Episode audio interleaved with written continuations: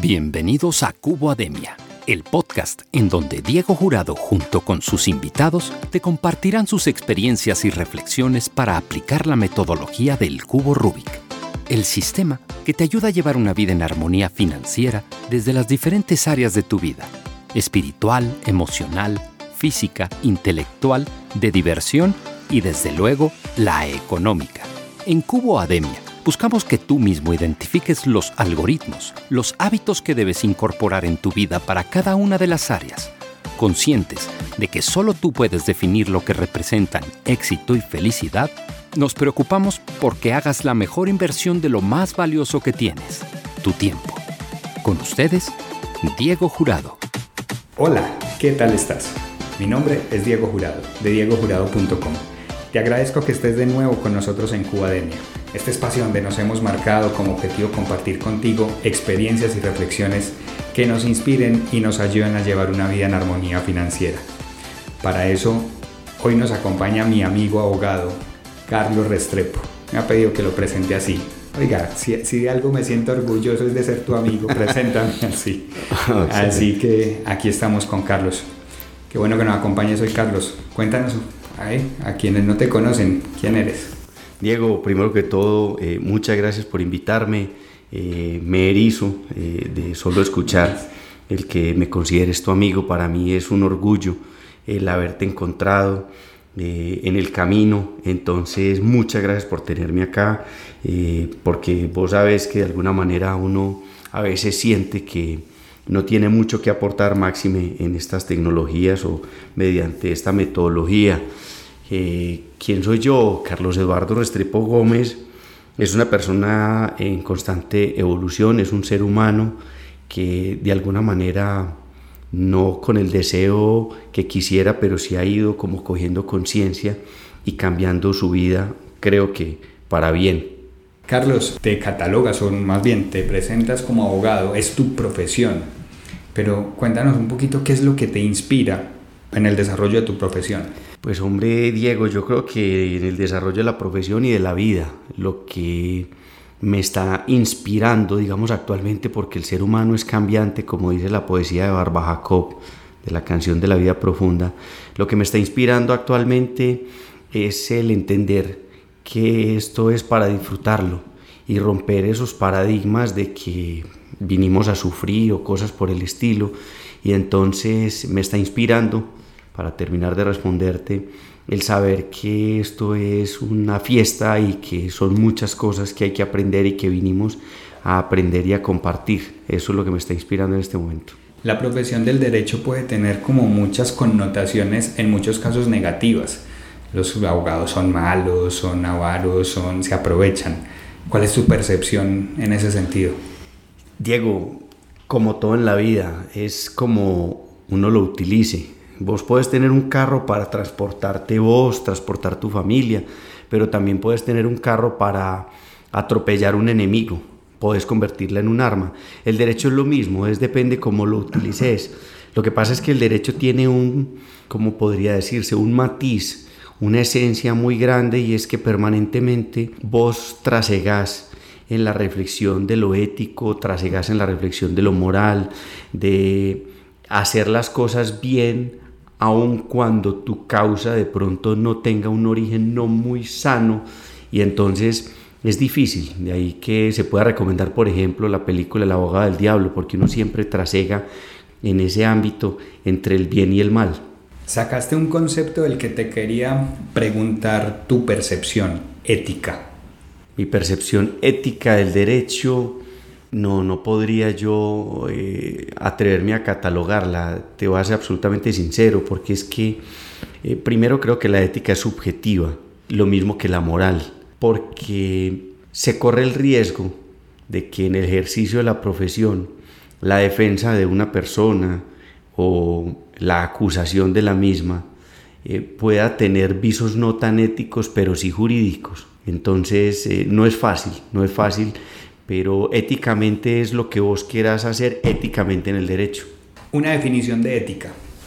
Creo que era Aristóteles el que hablaba de que la ética es lo que es bueno. Si mi memoria no me falla y me sabrán disculpar eh, quienes vayan a escuchar este audio y vos ahora puntualmente, lo que para mí es bueno es ético. Entonces ahí es donde se torna subjetiva, porque puede que para una persona delincuente eh, sea bueno ir a robar porque necesita comida, pero quien lo vaya a juzgar no lo puede juzgar, juzgar perdón, desde la ética. ¿Y el concepto de justicia? El concepto de justicia ha ido cambiando en mi Diego, ¿sabes? Eh, yo pienso que justicia hoy, como lo percibo, es cosechar lo que he sembrado, que a veces me lo imparte o me lo otorga un tercero y no yo. Eso es lo que hace que pueda ser una justicia desde el punto de vista, eh, digamos, eh, consensuado o consuetudinario. Porque finalmente se trata de eso, se trata de que la vida y las cosas y todas mis relaciones con lo material, lo inmaterial, las personas, las cosas, me va a dar precisamente lo que yo siembro. Más bien es como eh, que he ido cambiando el concepto por una causalidad. Nos hablas entonces mucho de esas, de esas percepciones propias, tanto de ética como de justicia, lo que piensa cada uno, o en el caso, en tu descripción de justicia, como esos resultados que obtengo de lo, de lo sembrado. ¿Quién define lo que es justo y lo que no es justo? Sí, sí, Precisamente eso era lo que trataba de insinuarte con mi respuesta anterior, y es que todos dentro de nuestro fuero interno consideramos que lo que nos pasa es justo si es bueno, pero si es malo es injusto. Pero desafortunadamente si yo traslapo eso al derecho, es un tercero el que me va a decir si es bueno o malo impartiéndome justicia. Mm, desafortunadamente, si todos nos ponemos la mano en el corazón, tarde o temprano nos damos cuenta que la justicia existe porque recogemos o cosechamos lo que sembramos. Bueno o malo, pero es precisamente eso. Carlos, hemos tenido oportunidad de hacer proyectos, inversiones, planes juntos y ahí pues aparece la relación justicia-dinero. ¿Qué significa para vos el dinero? El dinero es un invento del ser humano que es una regla de juego universal, como el amor, por ejemplo como la salud, que es inventado por el hombre y es una regla de juego porque es la medida de las cosas, finalmente, el dinero, y es el mecanismo a través del cual nosotros podemos intercambiar beneficios. Por eso eh, el interés o la intención que le pongamos al dinero es tan subjetiva como la maldad o la bondad. Entonces el dinero como el vehículo, el primer ejemplo que plantea ahorita, no es bueno ni malo per se, es depende de lo que yo pueda hacer con él, lo que hace que pueda ser bueno o malo. Ahí también entonces entra eso de justicia. Sí, sí, sabes una cosa, yo pienso que las personas que se levantan temprano, que tienen un propósito, que tienen una intención, que siembran, terminan cosechando. Y si eso lo mutamos al término de dinero y vos sos una persona que quiere unos objetivos, que los trabaja, que se disciplinan a hacerlos, tarde o temprano el dinero es una forma de cosechar y, de justicia para lo que sembraste. Es el resultado. Es el resultado. Es el resultado, es la cosecha de lo que se ha sembrado. Correcto. Carlos, fíjate que una de las cosas que, que más admiro de, de ti mm, es que aunque estés relacionado, aunque te has relacionado pues con personas de, de mucho poder, quizás el, el tema del, del, derecho te lleva a ello, pero en tu caso particular tienes un, un, hermano que pertenece a un, pues que pertenece como a, a sectores de, de, alto impacto en la política del país. Sin embargo, no es algo que, que en vos como que se utiliza, como que se dé ese trasiego de, ¿cómo, se, cómo le llamaríamos a eso? Como usted no sabe quién soy yo. Exactamente, eso. Eso, eso en vos no, siempre es un tema muy transparente, muy tal, igual que, que tu hermano. Sí. Pero digamos, eso es, viene de cuna, viene de papá y mamá, eso eh, en tu caso, ¿por qué sea así? Porque digamos que también, aparte de lo del derecho que pudiese tener esas connotaciones negativas, también la política podría tenerlas, y no es el caso de tu familia. Sí, te voy a contar una anécdota antes de responderte y me disculpas si de pronto extiendo la respuesta con lo siguiente. Alguna vez eh, me nombraron funcionario público y mi padre, que ya lo había sido y había tenido vasta experiencia en el sector, me dijo algo. Yo estaba desayunando, iba precisamente a posesionarme como funcionario público y me dijo, no se le olvide que lo único que tiene fijo uno cuando entra al sector público es la salida. Eso es muy importante que usted lo tenga siempre presente, me decía en ese momento, para que usted lo que haga, lo haga siempre pensando en que usted después no va a estar ahí. Y ese ejemplo me sirve para indicarte a vos, Diego, y a los que nos escuchen que finalmente la vida es eso. Uno hacer las cosas pensando en que tarde o temprano uno va a estar fuera de una circunstancia, tarde o temprano las cosas que sembraste las vas a cosechar, tarde o temprano lo que haces bueno o malo va a salir. Entonces, si vos trabajas el hoy con esa mentalidad de que tarde o temprano esto va a pasar, de alguna manera tratar de tomar decisiones que no te van a llevar a consecuencias negativas. Ahora, eso en qué se relaciona con esa forma de ser uno como es, creería yo, aspiro pues ser humilde en mi respuesta, es porque todos estamos de paso. El mundo no se inventó hoy, nosotros no vinimos para quedarnos y entonces eso mismo pasa en el sector público y eso mismo pasa en las esferas de poder y el organismo del ser humano tiene una temporalidad que hace que usted eh, no crea que siempre va a ser el Dios o el, o el que manda en alguna parte porque el mundo está girando. Entonces no creer que la vida es una tómbola es muy importante para uno tratar de mantener siempre como esa misma conducta frente a los demás y frente a todo lo que uno haga para que el día de mañana no se llame a sorpresas de encontrar eh, consecuencias negativas de lo que hace precisamente cuando se está cerca o en instancias de poder. Entonces, esa es la razón por la cual hay que tratar de eh, ver a la persona por encima del cargo, del poder. No es fácil, no es fácil porque somos una, una sociedad que vemos en las relaciones la necesidad de, relacionarnos para mantenernos, para no perder el empleo, para mantener los ingresos de nuestras familias y muchas veces ahí sí, para relacionar un poco lo que decías ahorita, obviamos un poco la ética con tal de mantenernos por el temor a que nos quedemos sin esa cuchara, como decimos coloquialmente los antioqueños. ¿Cuál es la razón por la que consideras que en estas esferas de poder se nos olvidan las personas y empezamos a pensar mucho individualmente y producto de eso pues vienen consecuencias muy negativas en, en, términos generales para la sociedad. Hombre, eso es un tema psicológico tan complejo. Yo te cuento, Diego, que hace poco empecé a leer un libro que desafortunadamente ya por pues, problemas de memoria no recuerdo el autor, pero eh, dice, es un gringo, eh, el ego es el problema, o el problema es el ego. Pues me enfrasqué tanto en el libro que hasta olvidé de alguna manera como el autor y el título y demás. Y, yo creo que cuando eh, vos estás en una situación de poder, el oído como receptor de palabras que te dicen que vos sos el más, eh, de alguna manera te empieza a cambiar la perspectiva.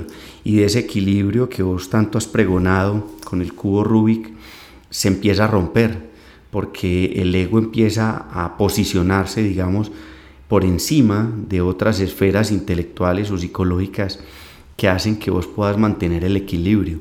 Y digamos que esa es la principal batalla que tenés que eh, dar vos cuando llegas a un cargo de poder, que es desde el primer día que tenés que batallar con eso porque tarde o temprano, por X o Y circunstancia, no vas a estar ahí. Entonces, lo mejor es tratar de actuar sin que ese poder se sobreponga sobre otro tipo de esferas psicológicas que te permitan el equilibrio. ¿Cuál es tu secreto para mantener el ego bajo control? Uy, no, no, no, no. Yo creo que por eso compré ese libro. No, yo creo que ni la persona de mayor poder en el mundo, ni más reconocida en el mundo, tiene la fórmula. Yo creo que el ser humano todavía no tiene la fórmula para controlar el poder. Y abro un paréntesis, entiéndase, dinero y poder material como tal. Entonces, eh, no, el que diga que ya tiene controlado el ego para poder mantener el equilibrio, ese es el que hay que seguir, ese es el maestro. Y un par de recomendaciones. Combinar actividades, el ejercicio, eh, hacer cosas que no sean frecuentes en vos, hace que de alguna manera te pueda permitir salir de esa esfera de ego para entrar y tener contacto con otras esferas, de la espiritualidad, más allá de la religión. Creo que la espiritualidad, eh, la capacidad de conectarse con el hoy y el ahora, que es parte del reto que creo que tiene esta generación, eh, donde existen tantos elementos externos que los distraen, es fundamental. Eso sí sería para mí una verdadera recomendación. Eh, invitar a la gente a que haga el esfuerzo de conectarse en el hoy, en el ahora, así sea con simples ejercicios de respiración, de ensimismamiento, de caminar, algo que le permita a la gente entender eh, lo que está haciendo en el momento. Y te voy a contar una cosa bien graciosa. Hay una frase de un libro que yo la cuento y la gente muere de la risa. Es un libro que hizo Amparo Grisales.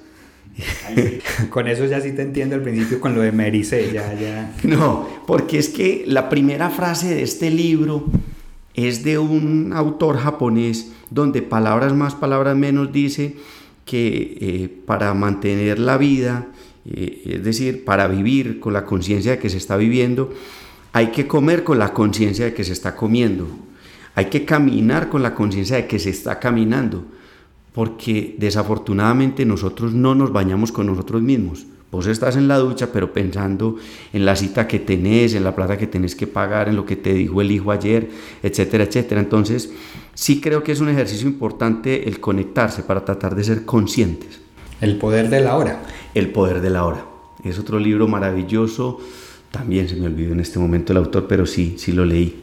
Estamos hablando con mi amigo Carlos Restrepo, con quien estamos poniendo sobre la mesa temas de ética, justicia, poder, que, Conciencia. Que, una, en una conversación aquí resumida no, no alcanzamos a recoger porque con Carlos hay muchísimo de qué hablar.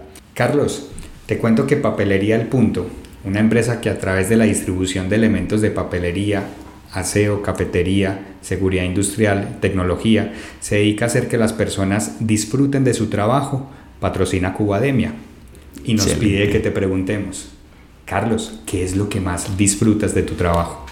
Ganar, pero no ganar el caso, sino encontrar la respuesta. Cuando me entreguen un caso que alguien ya lo ha, perdóname la expresión, ya lo ha zapoteado, ya lo ha visto, que es una causa perdida, que no tiene salida, y vos eh, centrarte en, leyes, en sentencias de las cortes, en libros, ni encontrar por allá algo que te permita eh, ver esa salida es demasiado apasionante. Ahí es donde decís, vale la pena, además porque es un ejercicio intelectual muy, muy interesante el trasegar por una serie de contenidos y encontrar la respuesta que alguien más no ha hecho y darle una solución a alguien. En este momento tengo un caso bastante delicado contra una entidad del Estado donde ya todo el mundo dijo eh, lo único que usted puede hacer es meter la cabeza en la tierra porque ya usted va a perder su patrimonio y hace pocos días encontrar una posible salida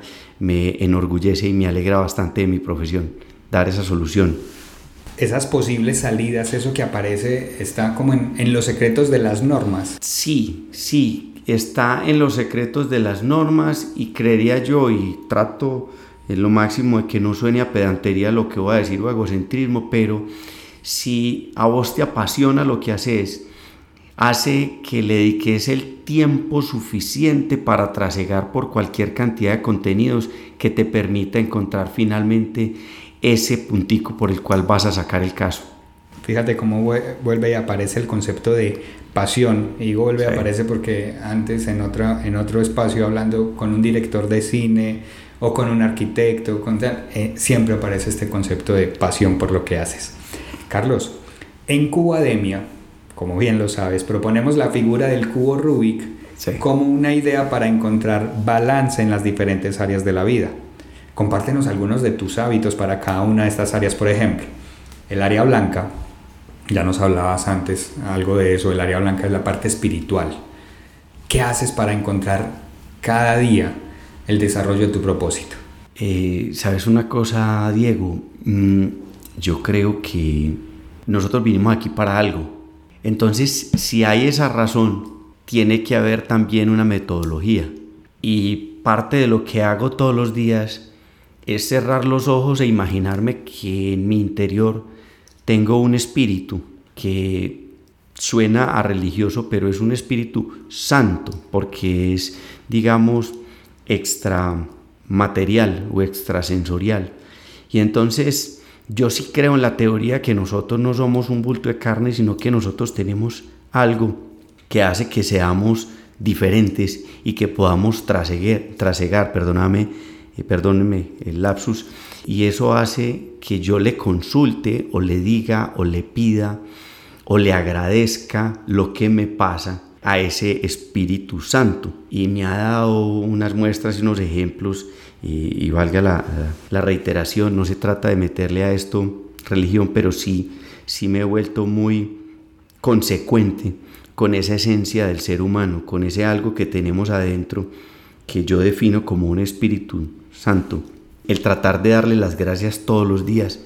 Y les bajo a una cosa y a vos en particular, Diego. Todo lo bueno o malo que me pasa, me pasa por algo y en consecuencia ese algo fue mi voluntad, consciente o inconsciente, y yo debo de agradecer, porque si yo tuve el poder y la causa originaria para algo que me acontece, tengo que agradecer si también quiero que lo bueno que pienso o hago me traiga esos resultados buenos. Porque nosotros solemos dar gracias por lo bueno que nos pasa, pero odiar, despotricar y maldecir por lo malo. Y no sabemos que todo en la vida está conectado todo está conectado, todo lo que me pasa tiene que ver algo con algo interno mío. Y ese es algo, eh, un concepto, digámoslo así, que no es fácil de entender, pero que en este momento estoy tratando pues como de desarrollar, de trabajar. Nos vamos para el área azul, es el desarrollo intelectual. Ya nos hablabas antes, hacías alusión a, a que eres un ávido lector. ¿Qué otros hábitos utilizas para aprender cada día algo nuevo? Diego, conversar si hay algo que me gusta a mí y que de alguna manera fue consecuente con tu invitación, es el hábito de conversar. Eh, yo creo mucho en la fuerza de la palabra. Trato de hacer el ejercicio todos los días, de medir y controlar lo que digo, porque sé que tenemos el poder de hacer realidad lo que pensamos y lo que decimos. Y hoy ando precisamente en ese, en ese ejercicio. Entonces, para ser consecuente con tu pregunta, el hablar, pero quisiera ponerme como reto para este año el aprender a escuchar. Ese es un, pecado que creo que tengo y que tenemos muchísimos, donde si aprendiéramos a escuchar, creo que haríamos cosas mucho más fáciles que las que hacemos hoy. Seguimos aquí con Cafecito, Carlos. Nos vamos a al área verde. Sí. Al del cuidado del cuerpo. ¿Qué hábitos tienes aquí? Creí que me ibas a preguntar qué hacías por la naturaleza y ya te iba a decir que eh, me cuestiona mucho cada que voy a aplastar un zancudo. Por mi cuerpo, Diego, dos. Uno básico es ejercitarme. Hoy en día lo estoy haciendo en tema de pandemia a través del trote. El ejercicio físico conocido coloquialmente pues como el trote es una, una variedad del atletismo. Y sabes una cosa, mm, yo pienso que el ser humano tiene la capacidad de eh, regenerarse o recrearse. Entonces pienso mucho en que mis órganos se están recreando y lo empecé a pensar desde muchos años que padecí la famosa gastritis. Porque el ser humano así como cuando se raspa o se corta, el tejido de la piel se regenera, también otros órganos del cuerpo se recrean o se crean nuevamente o se están regenerando. Entonces también es una combinación ahí entre el trote y la actividad física que me permite hoy el tema de la pandemia, porque antes jugaba softball, pero hoy por ser actividades grupales no se pueden obviamente, y pensar mucho en eso, en que mi organismo se está regenerando o recreando. ¿Y el fútbol sí lo abandonaste? No. Nos acompañaste ahí como dos veces. Sí, sí. El fútbol no fue uno de mis fuertes en la infancia, la verdad sea dicha, no era malo. Pero el dejarlo de practicar mucho tiempo, a raíz de haber sido una persona demasiado conflictiva, hizo que me retirara de las canchas. Y eso hizo consecuencialmente que me volviera un tronco jugando fútbol. El típico tronco. El típico petardo. Carlos, nos movemos ahora al área roja. Esta área está relacionada como con las pasiones, con las relaciones, con las relaciones interpersonales. Pertenecemos también a un grupo, el taller de amigos, fundador, presidente, manager del grupo. Administrador del grupo de WhatsApp. Administrador del grupo de WhatsApp. Carlos, ¿qué hábitos tienes para cultivar relaciones? Dos. Uno es el tema de mi pareja y mis hijas donde es un trabajo arduo. Mientras estemos respirando, tenemos que eh, mantener, digamos, regando la matica, como en alguna vez lo expresaba, en cuanto a la relación en sentimental y de familia en términos generales. Y dos, eh, soy un convencido, como bien lo mencionabas, con el tema del taller de los amigos, que vivimos en el mundo por ser el ser humano un ser sociable por naturaleza, donde un país como Colombia y todos los países del mundo se mueven por las relaciones, afortunada o desafortunadamente.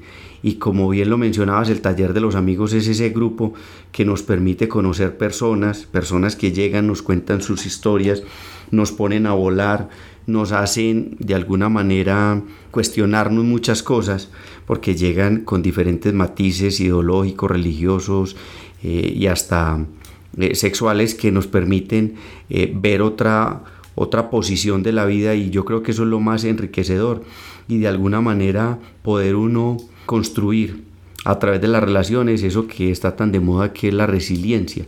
Entonces cuando yo escucho a una persona que piensa diferente a mí, en algún momento tengo que generar o fortalecer esa resiliencia que tengo que tener como ser humano para aceptar a los demás y el taller es un muy buen ejercicio de eso. Nos movemos ahora al área naranja. Esta área está relacionada con el, con el disfrute, con el lujo. ¿Qué hábitos tienes? Sí, por ejemplo, en virtud de mi matrimonio he aprendido a disfrutar mucho el turismo. Porque si bien me encantaba pasear cuando estaba soltero, sobre todo los paseos a fincas, pues eso es inolvidable para los solteros que nos volábamos a pasear un puente a la finca. Eh, con mi esposa, de alguna manera, de manera tácita establecimos como ese, ese deseo mutuo de conocer y de viajar y eso hace parte de los placeres. Eh, encontrar, por ejemplo, en la comida algún tipo de placer que de alguna manera por la formación estoica que recibe quien ha estudiado en colegios católicos eh, se priva mucho. Entonces, eh, romper algo con ese, ese paradigma que nos sembraron de pequeños y disfrutar la comida es maravilloso y darse cuenta que no solamente comemos por necesidad, sino también por gusto y por placer, es un reto que tenemos y que he aprendido como a ir trabajando para ir desmitificando. El lujo entonces en concreto es la comida. El lujo es la comida, el lujo es eh, de alguna manera un carro fuerte, un carro grande, un carro donde pueda montar toda la familia, el lujo es el espacio. Yo no sé, Diego, la verdad, si en algún momento al salir a este mundo terrenal pasé muy estrecho por esa cavidad pélvica de mi madre, pero finalmente los espacios para mí son importantes. Eh, es como un síndrome de claustrofobia y entonces el lujo son los espacios. Pero no visto el lujo como de alguna manera nos lo sembraron a muchos de nosotros en, en la generación de que era malo y que era despilfarrador creería yo que un lujo compartido, un lujo solidario, un lujo que te permita tenerte a ti, a los tuyos y a las personas que le puedas ayudar, de alguna manera no es lujo y no es malo, es positivo, es bueno tenerlo. Nos movemos ahora al área amarilla, esta parte ya como material, la parte financiera, aquí es cuando más hablamos de dinero. Compártenos tus tips en finanzas personales. Lo primero es que hay que soñar, hay que soñar y hay que visualizar. Lo segundo es que hay que hacer, no nos podemos quedar solamente en la teoría. Yo puedo decir que es muy bueno la ley de la atracción y ver el secreto y leerme la película, o perdón, leerme el libro o verme la película, pero también hay que hacer y entonces hay que madrugar y hay que hacer que las cosas pasen, como dice un logo o un emblema comercial de, de uno de los bancos eh, nuestros. Entonces lo primero hay que soñar, lo segundo hay que hacer, hay que visualizarse, hay que tener unas metas claras, hay que hacer un mapa de los sueños. Diego, te cuento una anécdota, a el mapa de los sueños de mi soltería, a pesar de que creo que no me casé joven, hizo que encontrara a mi esposa y que parte de lo que tengo hoy lo tuve allá, eh, en láminas de revista, en datos, en cifras. Y el ser humano, a diferencia de los animales, tiene esa capacidad de atraer y de hacer que las cosas pasen. Entonces creería yo que parte del trabajo que hago es ese, visualizar, tratar de hacer lo mejor, así sea con una cosa que pueda ser insignificante, por ejemplo en materia laboral o jurídica, que es lo que yo hago, pero finalmente eh, cada cosa que uno haga, hacerla bien, y eso hace que, que uno pueda llegar a conquistar eso que se plantea, eso que se pone como meta. Entonces, bueno, hay que trabajar y al mismo tiempo visualizar para que una cosa se junte con la otra. Y al mismo tiempo hacer parte del equilibrio y al mismo tiempo hacer que ese mito que teníamos de que primero pasa un camello por el ojo de una aguja, no es cierto, para mí ya no es cierto y todos los días lucho por él, porque finalmente eso lo que hizo fue formarme a mí como una persona limitada en, ambiciones y en aspiraciones y quitarle el miedo a merecer las cosas y a conseguirlas es parte del trabajo que tengo que hacer.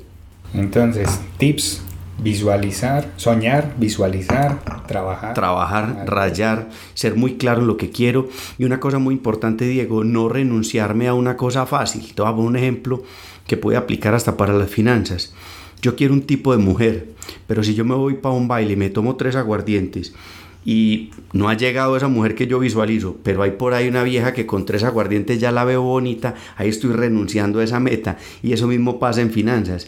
Yo puedo querer comprarme un carro o, tener una casa o adquirir cierta cantidad de flujo de caja, no sé, y puedo correr el riesgo de que en el camino de una manera facilista apegarme a eso que me llegó, porque la vida es así, y pegarme a ese determinismo y no seguir luchando y alcanzando ese sueño es un riesgo que uno tiene.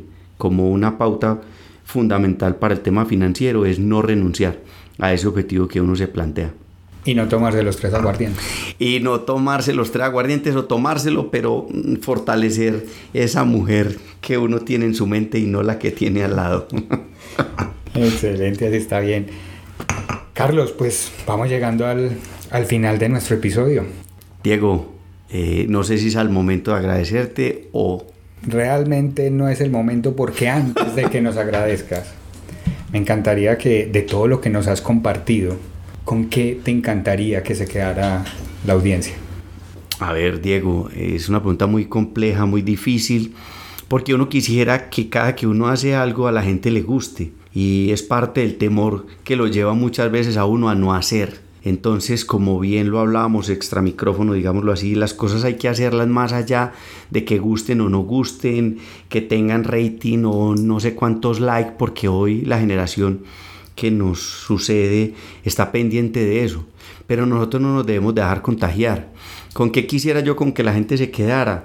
Con que el mundo está muy bien hecho, con que el mundo es un equilibrio perfecto, con que si yo me pongo a ver noticias y veo noticias todo el día, eh, termino creyendo que el mundo está mal y que esto va a reventar y que esto está de para atrás y la verdad es que no, eh, simplemente no prendo el televisor, no prendo el radio no me alimento mi mente de esas malas cosas y me doy cuenta que en el mundo hay gente buena, cosas buenas, que las cosas buenas pasan, que la gente puede producir, puede alcanzar sus sueños, puede tener una muy buena familia. No todo el mundo es infiel, hay mujeres buenas, hay hombres buenos, hay hijos que no necesariamente tienen que ser ni malos, ni drogadictos, ni degenerados, sino que hay hijos buenos y que, por ejemplo, la institución familiar es buena, el Estado es bueno y que yo no tengo que echar la culpa ni al presidente ni al político de turno y que mi suerte depende más de mí que de los otros. Entonces, con eso quisiera yo que la gente se quedara, con que el mundo sí funciona, el mundo está muy bien hecho, esto no es una cosa aleatoria que depende de que Trump o Bolsonaro tomen X o Y decisión.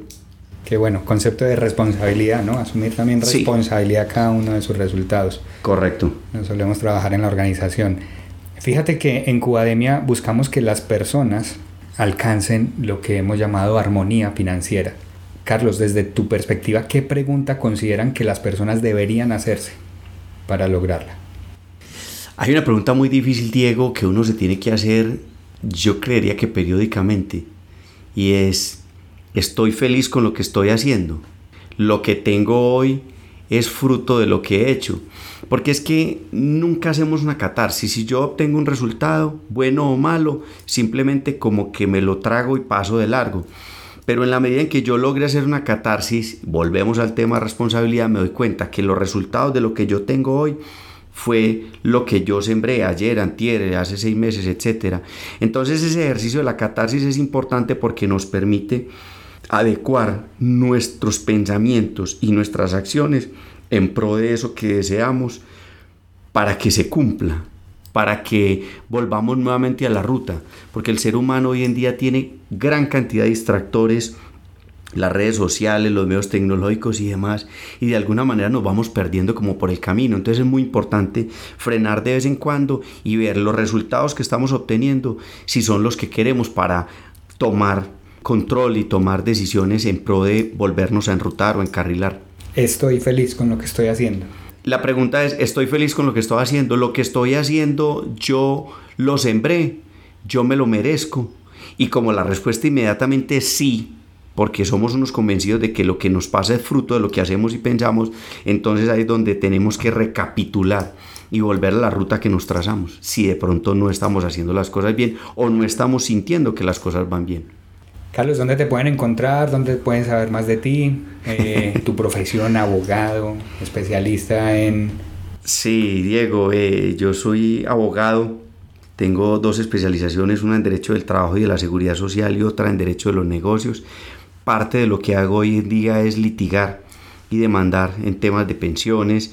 Eh, ahorita llevo cerca de cinco años litigando en un tema que es la UGPP, que es esta entidad que atiende los asuntos para fiscales y de seguridad social, no desde el tema pensional, sino defendiendo trabajadores independientes, rentistas de capital y empresas de esa entidad que fiscaliza a estos sujetos y les impone sanciones. Entonces digamos que estoy muy metido ahí y también en algunas compañías ayudo en unos procesos de negociación. Negociación para contratar a alguien, negociación para despedirlo, negociación para comprar una empresa, negociación para venderla, negociación para echarle el gerente. Ese tipo de cosas en materia de negociación es parte de lo que también hago. Y cuando me preguntabas que cómo me podían localizar, pues hombre, lo normal es que yo hubiera dicho en las redes sociales, búsqueme como fulanito de tal. Lo que pasa es que no soy muy adepto o todavía no le he logrado coger mucho el cariño a las redes sociales. Entonces no me he acostumbrado a decirle a la gente que me siga, no sé, en Twitter, en Instagram, en Facebook, porque además eh, ni siquiera recuerdo cómo me llamo en cada una de ellas. Es el gran problema en que tu canal de YouTube también. En mi canal en YouTube. Eh, no sé si buscándome como Carlos Eduardo Restrepo, porque mira que en Twitter soy arroba recupérelos. En Facebook, Carlos R. Restrepo. En YouTube es Carlos Eduardo Restrepo. Entonces, de alguna manera no sé cómo direccionar la gente. Pues yo diría como la generación antigua, en mi teléfono me llaman a tal número. no, sé si queda muy ortodoxo eso, muy arcaico decir que, que el número telefónico mío es 310-443-1223 y bueno, en lo que pueda servir más allá de cualquier relación con el mayor de los gustos. Perfecto, Carlos, pues de verdad un placer que, que nos hayas acompañado. No, Diego, eh, nuevamente muchas gracias eh, porque fuiste vos quien me hizo pensar que yo podía aportar algo al estar aquí en tu podcast, en tu canal y aspiro que así sea, aspiro que, que pueda haber sido de algún tipo de valor. No lo digo con una falsa modestia, sino que a veces uno cree que los otros han logrado más que uno y que de pronto no es interesante lo que uno puede aportar y por eso te agradezco que me hayas hecho caer en la cuenta de que yo puedo llegar a aportar algo comenzando por tu canal, tu podcast. Gracias Diego. Y con esto llegamos al final del episodio de hoy. Recuerda que este espacio está patrocinado por El Punto, una empresa que se dedica a hacer que las personas disfruten de su trabajo a través de la distribución de insumos de papelería, aseo, cafetería, seguridad industrial, botiquín y tecnología. Les encuentras en su sitio web elpunto.com.co. Dedica tiempo a tus clientes. El punto se dedica a tu empresa. Ya que llegaste hasta aquí, espero que como lo dice Carlos, sientas que has obtenido valor escuchándote. Hazlo saber, haznoslo saber. ¿Qué te gustó? ¿Realmente sientes que todos podemos aportar? Quizás eso de sembrar, recoger, de preguntarnos si lo que estamos haciendo en cada momento con eso realmente somos felices. Yo te espero en nuestro próximo episodio. Y por lo pronto, recuerda que ser feliz como el cubo Rubik es un juego de niños.